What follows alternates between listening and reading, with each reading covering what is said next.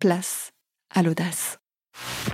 Ça permet de d'avancer plus loin, hein, de douter. On avance beaucoup plus loin quand on doute que si on est sûr de soi. Moi, je remets toujours. D'ailleurs, souvent, mais ça fait comme un peu les artistes aussi et même les réalisateurs. À chaque fois que je commence un casting, j'ai avoir 25 années de métier, toujours, je suis toujours terrorisé, j'ai peur le premier jour. Je me dis mais comment je vais faire, par où je prends le film, parce qu'à chaque fois c'est une nouvelle aventure. J'ai l'impression de rien savoir, de rien savoir. Mais ça c'est formidable. Je suis très heureuse de vous retrouver pour cette nouvelle saison de Place à l'audace. La vocation de ce podcast, vous le savez, c'est de mettre en lumière des personnalités du monde artistique, qu'elles soient sous les feux des projecteurs ou qu'elles œuvrent en coulisses aux côtés des artistes. Des rencontres où l'on parle de parcours personnel, mais aussi des coulisses du milieu artistique, de la condition du statut d'artiste, ainsi que des leviers qui permettent de cultiver la créativité, l'authenticité et l'audace. Alors, je vous souhaite à tous et toutes une très bonne écoute. Pour ouvrir cette nouvelle saison, j'ai l'immense plaisir de recevoir Stéphane Gaillard, dont le métier est notamment de révéler les talents d'aujourd'hui et de demain. Bonjour Stéphane. Bonjour. Stéphane, tu es directeur de casting depuis 25 ans pour le cinéma, la télévision et les séries. Tu es également l'un des cofondateurs de l'ARDA, l'association des responsables de la distribution artistique, qui a été créée en 2001, si je ne me trompe pas. Oui, absolument. Pour mieux encadrer et défendre la profession de directeur de casting. Cette profession, tu vas nous en parler, évidemment, mais avant ça, j'aimerais que tu nous racontes tes premiers pas dans le milieu. Je crois que ton histoire, elle est liée à pas mal de, rencontres assez déterminantes. Oui, c'est vrai, c'est euh, les, parcours artistiques, ils sont toujours, euh, ils sont toujours uniques, ils sont toujours aussi jalonnés de rencontres et de gens qui vous tendent la main. Encore faut-il savoir l'apprendre la, euh, au, moment opportun. Mais sans les autres, on ne peut rien faire dans ce métier. Et moi, j'ai commencé, je ne connaissais personne, personne de ma famille, ni travaillé ni dans le théâtre, ni dans le cinéma. Et c'est vrai que des rencontres m'ont permis d'être là aujourd'hui, au bout de 25 ans de métier, encore exister. Moi, ce que je, suis, ce qu'on appelle un, autodidacte. Je, je, n'ai pas de, j'ai pas mon brevet des collèges, j'ai pas mon bac, je n'ai pas fait d'études universitaires. Donc je suis vraiment euh, le pur produit de moi-même, je dis souvent, mais avec la curiosité des, autres et le désir de rencontre des autres. Évidemment, tout a commencé au lycée où j'ai passé un bac à trois théâtres, où j'ai eu la chance d'avoir des professeurs de la comédie française, des sociétaires de la comédie française, Valérie Dréville, euh, Jean-Luc Boutet, enfin des gens aujourd'hui, certains sont morts malheureusement, mais c'est une autre époque, mais des gens absolument passionnants et passionnés. Et là, tout d'un coup, je me suis dit, mais quel quel univers incroyable et c'est avec ces gens-là, ces artistes-là, j'aimerais bien travailler, etc. Et puis en sortant, euh, je n'ai même pas eu mon bac et donc j'avais euh, aucun diplôme, aucun bagage, rien. Donc je me disais mais qu'est-ce que je vais faire? Et j'ai cette immense chance qu'un des sociétaires de la Comédie Française me dise je vais te faire rendez-vous, un rendez-vous avec le grand metteur en scène Antoine Vitesse qui était l'administrateur de la Comédie Française à l'époque et lui dire peut-être tu peux faire un stage à la Comédie Française. Donc, j'ai pas fait un stage euh, officiellement à la Comédie Française. J'ai fait plus que ça, puisque Vitesse, que j'ai eu la chance de rencontrer que deux fois et très rapidement, c'était un grand maître, un grand monsieur, euh, m'a ouvert les portes de la Comédie Française de manière comme une université d'été, je dis souvent, où j'ai pu voir tous les corps de métier. C'était extraordinaire dans la maison des costumes. Incroyable opportunité. Voilà, à la, à la régie, tout m'intéressait, tout me, tout, tout était de la nourriture euh, extraordinaire pour moi à 18 ou 19 ans et je posais énormément de questions, je m'intéressais à tout et puis très vite je me suis rendu compte ce qui m'intéressait c'était les artistes et puis les répétitions et puis le, le plateau et puis la scénographie etc etc. Et ça depuis tout petit euh, ça t'attirait le monde du théâtre? Alors le monde, le, oui, je crois que le, le depuis tout petit, alors j'ai eu la chance d'aller beaucoup au théâtre et puis au cinéma très jeune. Euh, et aussi la télévision. Il y a eu trois, il y a, disons, il y a un triptyque mm. qui, qui, commence toujours à l'enfance, mais euh, je pense que le point de départ, c'est ma grand-mère maternelle, qui était une femme extraordinaire, mais qui était très peu cultivée, mais donc qui regardait beaucoup la télévision. Et elle adorait les artistes. Donc évidemment, j'ai regardé, alors moi j'ai une génération où il y avait les Carpentiers à la télévision, donc ça a commencé par les chanteurs. Et souvent, des acteurs étaient invités pour chanter. Et elle avait une connaissance des artistes absolument incroyable. Et alors ça, je me souviens d'avoir été fasciné grâce à ma grand-mère par tout ce, ce, milieu, etc. Après, un peu plus, un peu plus jeune, j'ai commencé à aller au théâtre avec une autre grand-mère qui m'a amené beaucoup au théâtre. Et puis, le cinéma est venu très vite aussi dans ma vie grâce à ma mère. Euh, et alors c'était très drôle puisque ma mère ne m'a pas emmené voir des films pour d'un enfant de mon âge. Elle trouvait ça stupide, donc elle m'a emmené voir des films qui, alors voilà, j'ai vu des films que un enfant n'est pas censé voir euh, à cet âge-là. Par exemple Oh, euh, j'ai vu très. Je, je me souviens, il était une fois en Amérique de Sergio Leone. Euh, où je l'ai vu quand même très très très jeune, où il y avait des scènes, euh, des scènes de sexe, etc., que je n'ai pas pu lire euh, exactement, parce qu'on n'a pas parlé. Mais tout ça m'a nourri, justement, mm. parce qu'elle m'a donné un regard très exigeant sur les films de qualité à voir, et elle me dit, non, non, moi, je ne t'emmène pas voir un film pour enfants, c'est stupide, tu vas aller voir du cinéma. Donc tout, tout a commencé là, je pense, en fait. La graine était déjà, était déjà plantée. Et alors, tu nous parles de, tu nous parlais à l'instant d'Antoine Vitesse, euh, qui est quand même un, monument du, théâtre, en tout cas un grand monsieur du théâtre. Euh, comment ça s'est passé cette rencontre? Oh, ça s'est passé assez vite et assez. C'est un personnage un peu austère et un peu une sorte de jésuite, mais euh, je pense qu'en quelques quelques mots, il a tout de suite compris qui j'étais et qu'il fallait pas me formater. L'école, c'était pas fait pour moi, donc il fallait me, laisser libre. Plus j'étais libre, plus je, serais présent et plus je serais en capacité euh, d'appréhender, euh, d'apprendre, etc. Voilà. J'avais j'ai eu conscience, pardon, que j'avais affaire à quelqu'un d'important en face de moi et un maître qu'il fallait respecter. Donc j'avais ce respect, euh, ce respect euh, immense. Et il a su, euh, il a su me réconcilier avec les études finalement, parce que j'étais étudiant. Sans, sans, le savoir maintenant avec le recul et ce que mm. j'ai fait avec la, ce que j'ai eu l'opportunité de la comédie française et d'apprendre de tout le monde, de tous et toutes. Euh, il m'a un peu réconcilié parce que comme tu dis à l'école, en tout cas moi à mon époque, dans les années 80, euh, moi, j'étais pas fait pour être. Euh, l'école était un moment de souffrance pour moi. D'accord. Euh, c'était pas du tout fait pour moi. Rien n'était organisé pour moi. Je, me, je, je ne pouvais pas m'y retrouver. En fait, j'étais même pas une mauvaise volonté. Voilà. Mais il y a aussi le fait que ça c'est autre chose, mais j'ai la condition d'enfant me, ne me plaisait pas du tout. En fait, j'ai détesté être un enfant. Je trouvais ça épouvantable la condition d'enfant. Très très vite ah à 5 ans. Ah oui, j'ai remarqué. Bah oui, parce que j'ai l'impression d'être une valise, c'est-à-dire un enfant en fait. C'est normal, de facto, c'est un enfant. Donc il prend pas ses propres décisions. Moi, dès 5 ans, je voulais pas qu'on me dise tu vas à gauche, tu vas à droite, tu vas te coucher à telle heure, tu te lèves à telle heure. Moi, j'ai toujours voulu être indépendant. Donc très très vite, d'ailleurs, j'ai réussi à prendre mon indépendance très très jeune. Hein, à 6-7 ans déjà, j'étais assez indépendant et on pouvait pas me dire fais ci ou fais ça. Mais je n'attendais qu'une chose, c'est d'avoir 18 ans et la majorité. Mais la condition d'enfant était épouvantable, épouvantable. Et alors, ce stage, euh, tu as eu l'opportunité d'aller un peu à tous les postes? Ah oui, j'ai fait un petit peu tous les postes, tous les étages de la maison. Et, mais quand même, très vite, je me suis rendu compte que ce qui m'intéressait, c'était vraiment les acteurs, les actrices, avec un metteur en scène. Donc, j'ai assisté beaucoup, beaucoup aux répétitions. Tu t'es demandé à ce moment-là si tu voulais être comédien?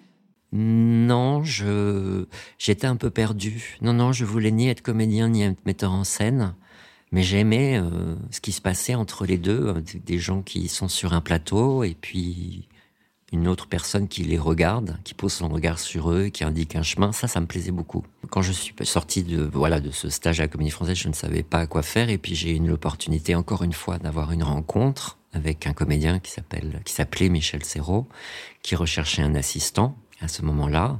Il voyait beaucoup de monde et puis une personne que je connaissais lui a parlé de moi. Et puis j'ai eu la chance de le rencontrer et le lien s'est fait très vite entre lui et moi. Et il m'a dit, écoutez, voilà, Stéphane, si vous voulez être mon assistant, euh, moi je suis partant, évidemment. Moi j'étais absolument ravi et partant.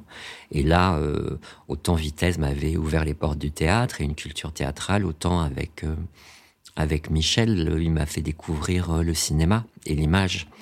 Euh, les plateaux Sacré de cinéma. mentor. Euh, oui, oui, c'était une chance, euh, c'était une immense chance. Et c'était passionnant puisque j'étais H24 avec lui, donc je lisais les scénarios, je lisais les scénarios avec lui, je le faisais répéter, je l'accompagnais sur les tournages. Il m'a beaucoup appris sur les tournages qui fait quoi, comment ça s'organise, la caméra, les focales, les plans, le plan large, le contre-champ, le contre-champ, etc., etc., etc. C'était fascinant le regard de jouer J'ai l'impression que c'était une rencontre qui était aussi très généreuse. Euh, j'ai l'impression qu'il t'a. Avec moi, il a été très généreux, oui, ça c'est sûr. Ça c'est sûr. Et ça, ça, ça, a dû être fascinant. T'avais quel âge à, cet âge, à cette époque-là? Ah, Je devais avoir 24, 25 ans. Enfin, à peu près, je sais plus exactement. Et là, du coup, il t'a ouvert les portes du, du cinéma? Oui, découvert en fait que ce qui m'intéressait, là où je voulais vraiment travailler, évidemment, les acteurs, ils naissent au théâtre, et puis ils viennent ensuite à l'image. Mais ce qui m'intéressait vraiment, c'était les acteurs filmés, les visages. Ah. Voilà, les visages filmés à la caméra, pour moi, c'est fascinant. Et ça m'a euh, et ça m'a donné envie, voilà, de travailler dans le cinéma. Alors à quelle place, je ne savais toujours pas, mais en tout cas, euh, regarder au combo les visages des acteurs et des actrices, ça me fascinait. Du coup, Michel Serrault, il a pu t'aiguiller là-dessus euh? Non, il m'a laissé libre. Un jour, il m'a mis, il m'a dit, bah, maintenant, euh, voilà, euh, tu vas pas rester, enfin vous, on se vous voyez, vous allez pas rester assistant d'un mieux comédien, c'est pas un métier. Vous avez rencontré beaucoup de monde grâce à moi. Maintenant, il faut trouver votre chemin. Hmm. Voilà. Donc, il t'a laissé prendre ton envol? Oui, oui, oui. Et il a bien fait, parce que je crois que je serais resté. Ah oui. C'était une personnalité attachante?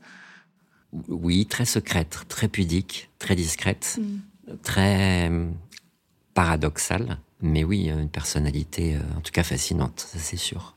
Du coup, il t'a ouvert cette porte vers, euh, vers le monde du cinéma. Quel a été ton premier réflexe? Tu t'es dit, qu'est-ce que je Comment je transforme ça? Ben, En fait, encore une fois, encore une fois, une rencontre. Là, c'est une femme qui s'appelait Michel Meritz, qui était une des euh, dirigeantes de la société Armédia. Armédia, à la grande époque, avenue Georges V, comme dans la série 10%, en parle, euh, qui, m'a, qui a su très vite euh, que j'avais quitté Michel et qui a voulu me rencontrer très rapidement pour me proposer de devenir agent junior chez Armédia à l'époque. Donc il y a de ça plus de plus de 20 ans. Et j'ai donc elle c'était l'agent je crois de, Philippe Noiret, de, Jean Rochefort, de gens formidables comme ça. Et je, lui ai dit voilà Michel merci beaucoup mais je me vois pas être agent. Et elle s'est pas euh, débinée euh, euh, ni vexée de mon refus. Elle a dit écoutez il y a une autre personne qui est aussi une autre femme qui s'appelle Claudine Saint-Dérichin, qui était une agente littéraire à l'époque. Peut-être vous pouvez la rencontrer. Peut-être que votre métier, c'est, euh, il est fait pour être euh, agent littéraire. Peut-être parce que vous avez déjà un bagage, culturel que vous êtes forgé finalement. J'ai dit oui, absolument, pourquoi pas. Et c'est Claudine qui m'a dit tout de suite, mais en fait, vous êtes fait pour faire du casting, Stéphane. Et j'ai dit, bah oui, Claudine, mais qu'est-ce que c'est le casting? Bah le casting, c'est les gens qui cherchent les acteurs et les actrices dans les films. Et j'ai dit, ah bah oui, ça me plairait bien. Et elle a décroché son téléphone, elle a appelé euh, deux grandes directrices de casting de l'époque, une qui a importé ce métier, qui s'appelait Margot Capelier, et sa nièce, Françoise Combadière, qui était aussi directrice de casting, et j'étais l'assistante de ces deux femmes. Et c'est là où tout a commencé, en fait. Parce que directeur de casting, ou directrice de casting d'ailleurs, parce que tu nous disais que euh, il y, a beaucoup de femmes euh, directrices de casting. Ah bah oui, ce qu'on peut dire, c'est pas qu'il y avait beaucoup de femmes, c'est que les femmes sont majoritaires et c'est assez rare dans un corps de métier du cinéma. Il y a 80% de femmes pour 20% d'hommes. Donc, les hommes sont minoritaires. Et ça, euh, cette profession-là, elle n'était pas si répandue que ça quand, Non, quand, j'ai commencé. Euh, alors le métier directrice de casting ou directeur de casting, il existait depuis longtemps euh, déjà en Angleterre, en tout cas dans les pays, tous les pays anglo-saxons, à Hollywood aussi. En France, dans les années 40, euh, c'était les premiers assistants réalisateurs qui faisaient les distributions des films. Il n'y avait pas de directrice et de directeur de casting. Et il y a une femme, dont j'ai été l'assistant, qui s'appelait Margot Capelier, qui, elle, euh, n'a pas inventé ce métier, mais l'a importé en France et elle s'est imposée. Et ce qui, euh, ce qui est aussi important, c'est qu'elle a ouvert une voie à des femmes de pouvoir incarner ce qu'on appelle un chef de poste dans euh, l'organigramme d'une production d'un film, donc aussi important qu'un directeur de production à l'époque, puisqu'il n'y avait pas beaucoup de directrices de production, hein, c'était surtout beaucoup d'hommes, et pas de chef opératrice, c'était voilà. donc c'est pour ça aussi, c'est pas un hasard, c'est pas un métier féminin, j'ai horreur d'entendre ça, c'est parce que euh, elle a ouvert la possibilité à des femmes d'incarner un chef de poste, et ce qui explique aujourd'hui qu'il y a beaucoup plus de femmes que d'hommes encore aujourd'hui. La première fois dans l'histoire du cinéma qu'il y a eu sur le générique d'un film le libellé directrice de casting Margot Capelier, c'est, si je ne dis pas de bêtises, en 1967 sur La Grande Vadrouille de Gérard Houry. Donc c'est un métier finalement assez jeune, 1967. En effet. Et quand tu as commencé, il ne devait pas en avoir beaucoup ben, Nous étions, on devait être à peu près euh, peut-être une 10, 12. Hmm. Pas beaucoup. Aujourd'hui, il y a plus de 100 directrices et directeurs de casting. Mais il y avait aussi beaucoup moins de films, beaucoup moins d'agents, beaucoup moins d'acteurs et d'actrices, etc. Mm. Puis après, il y a eu la, télé, les séries, etc., qui rajoutent encore. Les plateformes. Les plateformes. Alors, euh, du coup, tu, te, tu, tu prends contact euh, avec euh, cette personne-là. Et comment tu commences à appréhender ce métier-là? Mais en fait, ça a été très très vite, puisque Margot Capelli était une personne, un personnage extraordinaire, un peu à la Jacques Prévert. C'était une grande amie de Jacques Prévert, de Marcel Carnet. Elle avait travaillé sur Les Enfants du Paradis. Elle avait travaillé avec Georges Clouzot, etc. Elle avait fait des choses extraordinaires. Elle a, avec un caractère absolument épouvantable. Mais moi, j'aime bien les gens rugueux, donc ça me posait aucun problème. Non, non, elle était très dure et sa nièce aussi, très très dure. Mais c'était formidable parce qu'en fait, elles m'ont tout de suite dit, bah, tu veux faire ce métier, tu veux nous piquer notre place. Et du coup, bah, puisque tu sais ça, bah, tu, sais, tu, vas être en avant. C'est toi qu'on va mettre en avant. C'est toi qui réponds au téléphone. C'est toi qui lis le scénario. C'est toi. Donc il faut apprendre très très vite, très très vite. Et donc c'était formidable en fait. Moi j'ai adoré cette rugosité, cette difficulté, ce challenge qu'on m'a, qu'elles m'ont, qu'elles m'ont donné. Mais en fait, euh, si j'avais fait les photocopies euh, dans un coin, j'aurais pas appris grand chose ou j'aurais mis du temps. Là, elles m'ont fait gagner un temps extraordinaire. Elles m'ont dit, bah, très bien, tu veux faire ça? On va voir comment tu te casses la gueule ou comment, ou comment tu tiens. Et finalement, j'ai tenu et ça, c'était extraordinaire. Mais je dois dire que quand j'ai commencé à, à, être assistant casting et à faire du casting, j'étais très... Euh, c'était tellement facile pour moi. Tellement facile. C'est-à-dire que vraiment, c'était pas un travail, c'était tellement du plaisir de découvrir tous ces acteurs, de connaître les listes par cœur d'actrices, d'acteurs, de réfléchir, euh, d'avoir la curiosité, euh, d'aller dans des festivals. Enfin, c'était tellement simple. Du coup, je me sentais tellement à ma place, c'était tellement évident que c'était très vite. J'étais même surpris d'être payé. Ah Pendant très longtemps, je n'avais pas, ce qui n'était pas bien, hein, je n'ai pas vraiment intégré que c'était un métier. Donc, quand j'avais mon salaire, c'était un peu comme un argent de poche. Il a fallu que je grandisse et que je me risque pour me dire non, non, c'est un métier et euh, tu as une valeur et donc euh, tout travail mérite salaire. Mais ça a été tellement facile, tellement facile. Tu te sentais vraiment à ta place. Oui, oui, oui, d'une facilité déconcertante. Vraiment, j'ai aucune, je n'ai eu aucune difficulté. Donc il y a une confiance quand même dans, dans bon, ce sont des mentors, c'est difficile de ne pas faire confiance à ces personnes-là, mais quand même de se dire bon bah je sais pas où ça va me mener, je ne sais pas forcément euh, ce que je veux aujourd'hui, mais j'y vais. Oui, mais parce que euh, ça c'est lié à ma personnalité. Moi je ne marche que dans le doute. Donc, euh, alors c'est c'est pas c'est pas très agréable. Hein. C'est très inconfortable de marcher sur un fil parce qu'on peut tomber à tout moment. Mais moi, je ne sais que marcher que sur le doute. Donc, ça me pose aucun problème en fait. C'est là où je dis que je n'ai pas eu de difficulté. C'est que je pense que euh, lorsque les choses sont trop dessinées, moi, je perds pied. Je perds pied. Donc, il faut que je ne sache pas. Je n'aime pas hmm. les cadres. Je les, je les, je les casse. Tu les casses. Mais tu as besoin de ce, c'est inattendu, c'est imprévu. Moi, j'ai besoin du danger. Voilà, du danger pour me sentir vivant. J'ai besoin et je, mais c'est ce n'est pas un choix. Hein, très honnêtement, je c'est c'est ni un, ni un bienfait ni un malfait. Voilà, c'est c'est je suis construit comme ça, mais je ne sais marcher que sur ce fil-là en fait. Est-ce que du coup c'est un, avantage dans ton métier? C'est une acuité bien sûr qui m'aide évidemment parce que ça ça permet de d'avancer plus loin Hein, de douter. On avance beaucoup plus loin quand on doute que si on est sûr de soi. Moi, je remets toujours. D'ailleurs, souvent, mais ça fait comme un peu les artistes aussi, et même les réalisateurs. À chaque fois que je commence un casting, j'ai avoir 25 années de métier, toujours, je suis toujours terrorisé, j'ai peur le premier jour. Je me dis, mais comment je vais faire? Par où je prends le film? Parce qu'à chaque fois, c'est une nouvelle aventure. J'ai l'impression de rien savoir. De rien savoir. Mais ça, c'est formidable. Ça, ça va rassurer beaucoup de comédiens qui nous écoutent. Mais oui, bien sûr, bien sûr. Le directeur de casting a peur. Mais bien sûr, bien sûr. À chaque fois, et heureusement. Je pense que le jour où j'ai plus peur, il faut que j'arrête. Hein. Hmm. Mais c'est important de le savoir, parce que c'est vrai qu'il y a autant de finalement d'enjeux euh, du côté du, directeur de casting, du côté du réalisateur, que du côté du comédien qui va passer le. En tout cas, chacun a une partition à jouer. Un film, c'est un, c'est une, c'est une c'est une chorale. Donc chacun a une, une chose à déposer bien précise. Alors, euh, quelquefois, on est avec les, les plus professionnels qui soient, tout d'un coup ça devient très harmonieux et très facile, quelquefois un peu plus compliqué quand l'équipe est, moins, est plus en désharmonie. Mais euh, oui, oui, chacun dépose sa partition.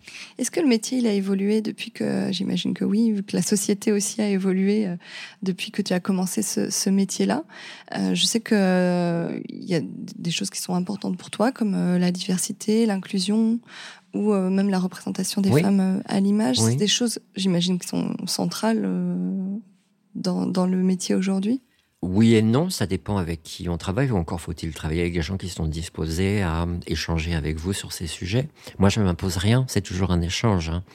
Donc oui, ça se passe plus pour les séries, où j'ai plus de liberté, il y a plus de rôles, Mm. où je peux avoir une réflexion effectivement sur les représentations, les stéréotypes de genre aussi, hein. évidemment la représentation des femmes, le sexisme, la misogynie, ou etc.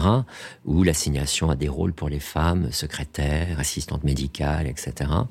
Donc euh, oui, je prends un plaisir à renverser souvent euh, euh, des rôles en disant mais il y a beaucoup de femmes qui font ce métier et voilà, à l'écran on voit souvent des hommes et inversement assistante médicale, bah, je lui dis il doit y avoir des assistants médicaux ou médicales. Donc on va prendre un homme, etc. Mais tout ça n'est pas, euh, il n'y a aucun militantisme dans ma démarche. hein. Il n'y a pas de place au militantisme. J'ai énormément de respect pour les militants, les militantes, mais il n'y a Mhm. pas de place dans mon travail. Il y a un engagement et il y a un dialogue. Alors après, je propose, ils achètent, ils achètent pas. Mais je n'impose pas, ça sert à rien d'imposer. Mm. Et c'est généralement entendu? Oui, c'est entendu. Oui, Mm. très souvent. Ouais. Très souvent.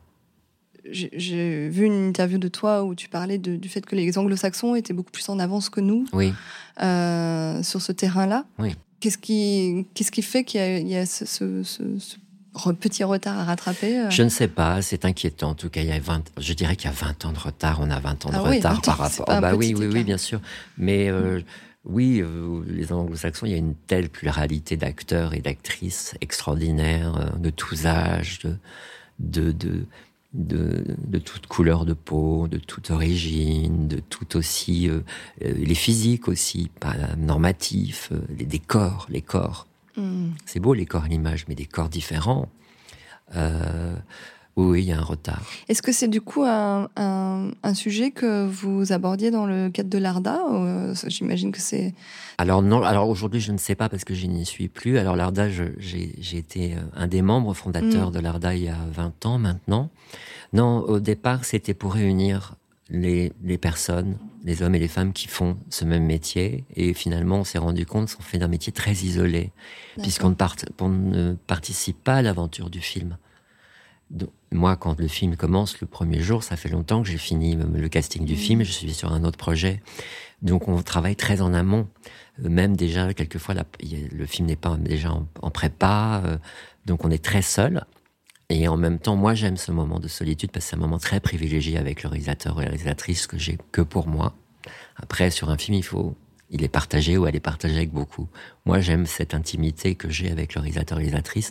Mais du coup, on était très isolés à l'époque, il y a 20 Ouais. ans, et on se connaissait de nom, mais peut-être les gens se regardaient un peu avec méfiance. Il n'y avait pas d'échange entre nous. Mm. Et donc, c'était une idée de Stéphane Fuenquinos, aujourd'hui réalisateur et metteur en scène, qui est un grand directeur de casting, qui est un grand fédérateur extraordinaire que j'aime beaucoup, euh, qui lui a fédéré tout le monde. Et on s'est rendu compte qu'il y avait un désir de communiquer entre nous, de parler aussi de nos difficultés qu'on pouvait rencontrer en tant que directeur ou directrice de casting, et puis d'échanges d'informations, de numéros de téléphone, de connaissances, etc. Et aussi, c'était pour labelliser un peu ce métier où il n'y a pas de formation, il n'y a pas de, ce n'est pas une, il n'y a pas de diplôme pour Mhm. faire ce métier. C'est tout un parcours qui vous amène à faire ça et une somme de connaissances.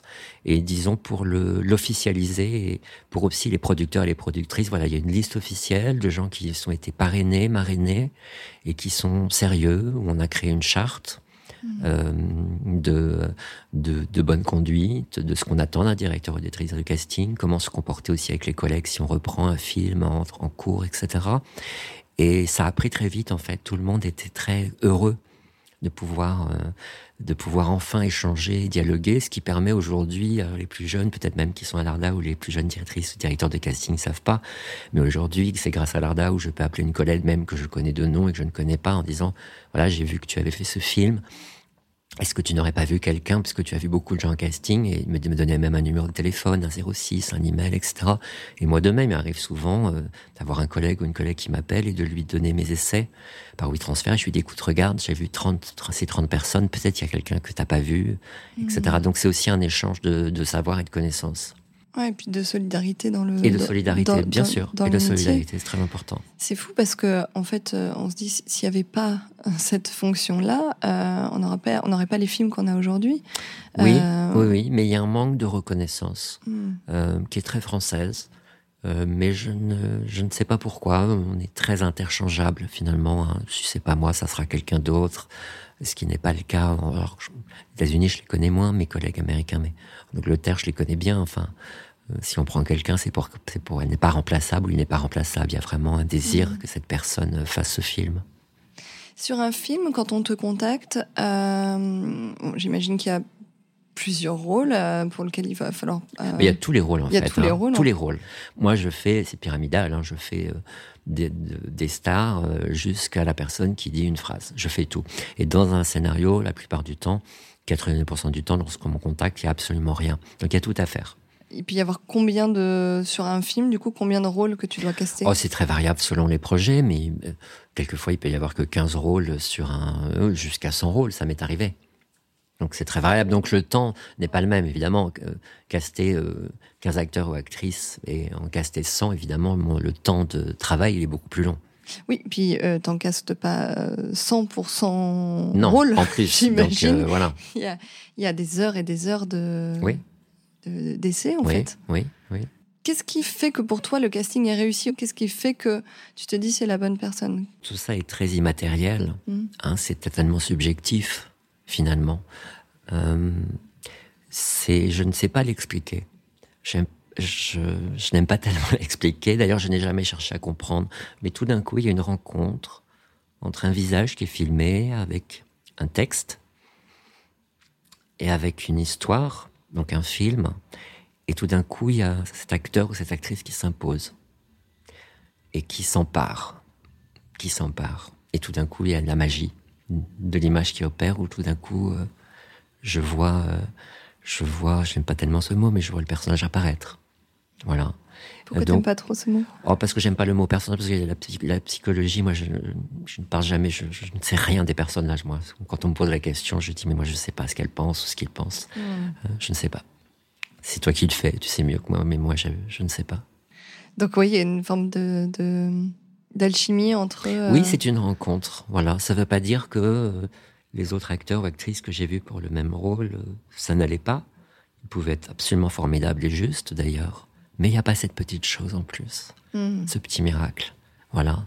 Mais ça ne ça ne désavoue pas les autres, hein. bien au contraire. Donc un casting réussi pas réussi, moi je sais pas ce que c'est. C'est pas un concours en plus oh, des concours, vous avez vu. T'as bien vu, j'ai pas bah même pas fait de, de alors c'est vraiment je, je fais pas passer de baccalauréat à des acteurs, hein, ça c'est horrible.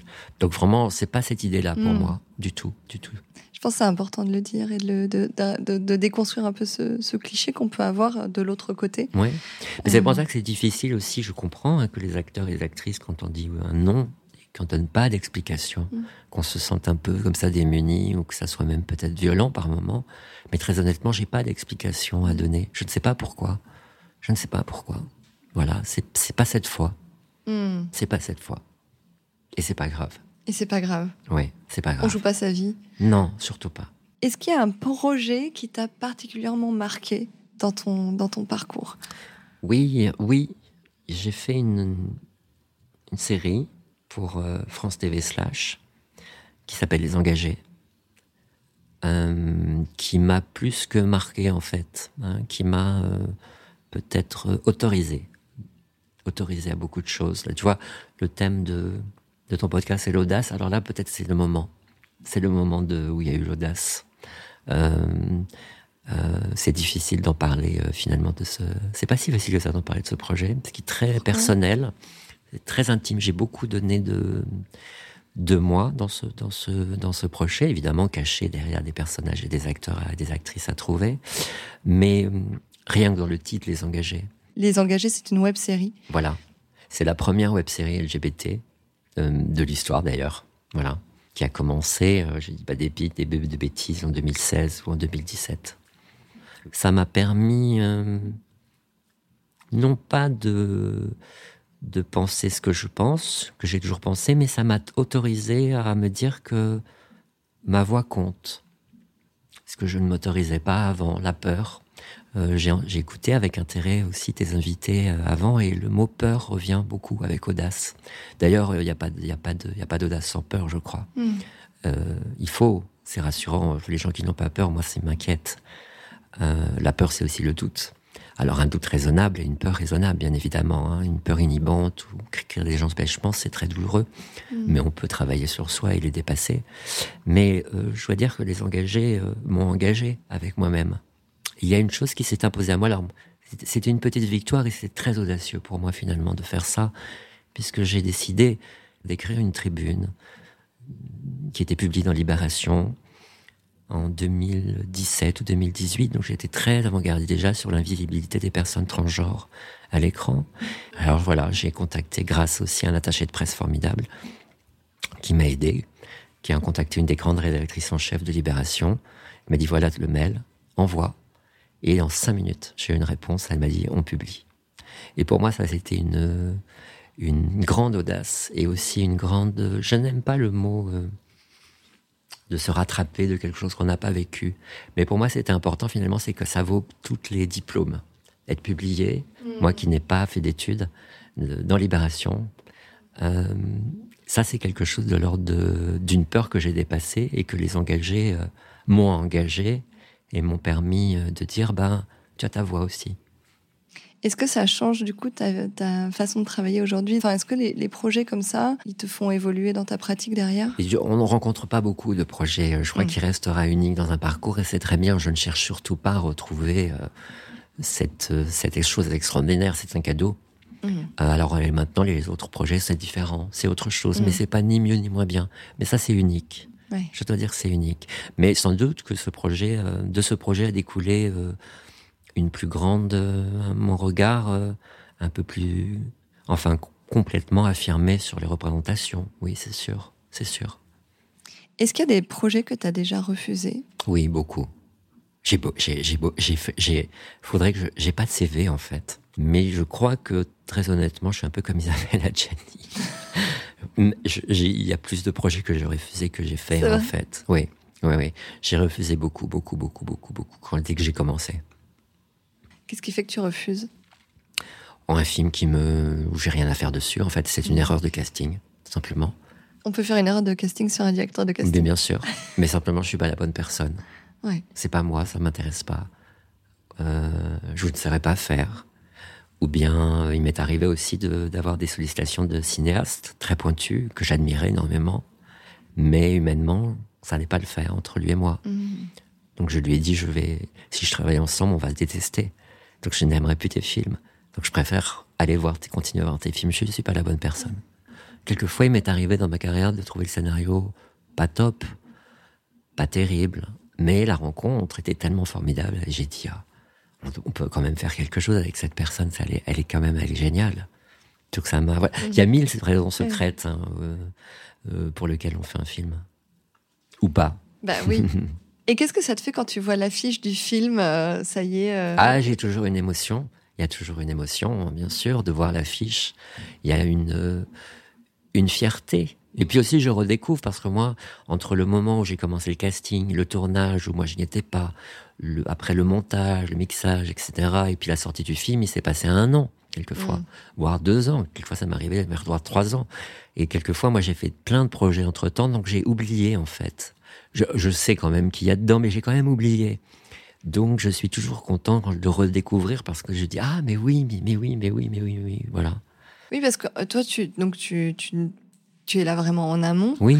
Tu vois absolument aucune image euh, pendant le tournage etc. Le producteur ou la productrice. Alors, je sais pas que je le demande, mais c'est qu'on me le propose euh, gentiment, souvent de passer en disant, je, viens, je voudrais te montrer, ils sont tellement contents, quand tout le monde est ah. content, de dire, passe, je voudrais te montrer quelques roches euh, voilà, mais je vois très peu. Moi, je préfère ne pas voir. Oui, de les découvrir peut-être sur grand écran. Oui, découvrir sur grand écran, Ou sur petit écran, parce que ou sur petit écran, bien sûr. Il y a une différence euh, dans la manière dont tu apprends ton métier, sur, euh, que ce soit pour un film de cinéma ou euh, pour une série ou pour une, un téléfilm. Est-ce que c'est Oui, c'est pas les mêmes, euh, c'est pas les mêmes, euh, c'est pas les mêmes, euh, le même chemin. Hein, au cinéma, c'est pas. Alors, au cinéma, il y a, il y a, y a, il y a, le, il y a le, le producteur ou la productrice, tout en haut de la pyramide, mais c'est tout. Et puis, au cinéma, il y a très peu de rôles à distribuer dans un film. Dans une série, à la télévision, en tout cas, euh, il y a le producteur, la productrice en haut, mais au-dessus, il y a encore quelqu'un d'autre qui est la chaîne, le diffuseur. Et donc, euh, on voit des comptes aussi au diffuseur qui fait une commande, hein, qui commande. Donc, euh, mais ça, c'est un challenge qui me qui me plaît bien. Voilà, trouver des arrangements, négocier Mm. sur art- l'artistique, ne pas lâcher. Euh, euh, c'est une manière différente de travailler. Et, et- et qu'est-ce que tu préfères entre le cinéma, la télévision et les séries? Après 25 ans de métier, je, je, préfère faire des séries. Je, très honnêtement, j'adorerais faire les séries anglaises. Voilà. Ah oui?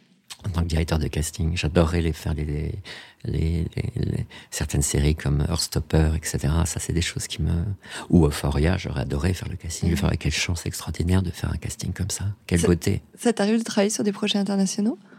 Ça m'est arrivé moins de ces dernières années. Alors j'ai travaillé beaucoup un temps pour la BBC, lorsqu'ils faisaient des, le- des téléfilms. Les téléfilms de la BBC sont Incroyable. extraordinaires. Les Mm. acteurs et les actrices sont faits. Moi je découvre tous les jours. Là je regarde une série en ce moment qui s'appelle The Paradise. Une petite série, très petit budget, mais les acteurs sont, il y a des acteurs et des actrices que je découvre qui sont extraordinaires. Euh, oui, pour la BBC, quand il y avait des, la série les- sur les, l'Agatha Christie, ils cherchaient toujours un acteur et une actrice française. Donc j'ai travaillé un moment pas mal pour l'Angleterre et pour l'Allemagne aussi. On arrive bientôt à la fin de, ce, de cet épisode et je pose toujours cette petite question. Stéphane, quelle serait ta définition de l'audace? Alors, Tu nous en as un petit peu parlé tout à l'heure, tu as un peu abordé le sujet. Ah, c'est une question intéressante. Avant de venir, même hier, je me suis posé la question. D'abord, j'ai relu la définition du mot Dans audace. Oui, bien sûr. C'est vrai? Qui est un nom féminin, qui est une disposition à braver des actions euh, euh, dangereuses ou difficiles. Voilà. Dans la définition, moi, j'aime bien le mot disposition et j'aime bien le mot action. Et alors, c'est marrant parce que je me disais audace ou l'adjectif audacieux, audacieuse, c'est un mot, un adjectif qu'on n'utilise pratiquement jamais dans la langue courante. On dit il a du culot, elle a du culot. Euh, elle est courageuse ou il est courageux. Mais le mot audace, en fait, euh, on l'utilise pratiquement, euh, pratiquement jamais. Alors moi, dans les définitions, ce qui m'intéresse, c'est une disposition. Alors soit une disposition naturelle, tant mieux, mais la plupart ne l'ont pas. Mais une disposition, ça se travaille, ça s'apprend. Et puis le mot action, ça veut dire le mouvement. Euh, euh, L'audace, c'est le mouvement, mais il ne peut s'appuyer que sur euh, une peur positive, qui est le tremplin. Et la peur, on est des êtres humains, on est des êtres complexes et très contradictoires et très faibles. Alors la peur d'être rejeté, la peur de ne pas être aimé, la peur de, de ne pas être compris. Quand on a dépassé tout ça, il y a une grande liberté. Mon audace, c'est de d'avoir d'avoir pu dépasser mes peurs qui créent des empêchements. Alors la peur, elle disparaît jamais, elle est toujours là, mais elle m'empêche pas. Alors je peux faire et je peux être dans le mouvement. C'est ça mon audace. C'est une belle définition. J'aime beaucoup l'idée de mouvement, du passage à l'action, parce Oui. qu'en fait, c'est ce qui la rend concrète. Oui. L'audace aussi, c'est pas forcément quelque chose de très grand. Non Il y, a, on- il y a petites audaces chaque jour. Savoir dire non à quelque chose dans sa vie, c'est une audace. Euh, Merci. Merci à beaucoup pour ce partage. C'était passionnant. C'était vraiment un vrai plaisir, Stéphane, de te recevoir aujourd'hui. Euh, J'espère que ça aura permis de, euh, ben, de vous inspirer, vous qui nous écoutez, et euh, de déconstruire aussi quelques idées reçues sur cette profession qui est, qui est, qui est peu connue finalement. J'espère qu'en tout cas, elle sera davantage reconnue dans les années à venir parce qu'elle est essentielle, on le disait, euh, dans euh, la création d'œuvres euh, audiovisuelles. Qu'est-ce qu'on peut te souhaiter pour la suite, Stéphane? De l'audace. De l'audace, de l'audace, de l'audace. Mais oui. Eh bien, alors, on te souhaite plein d'audace et plein de beaux projets aussi, passionnants. Merci à tous pour votre écoute. Et puis, bah, moi, je vous retrouve très bientôt pour de nouvelles rencontres pleines d'audace.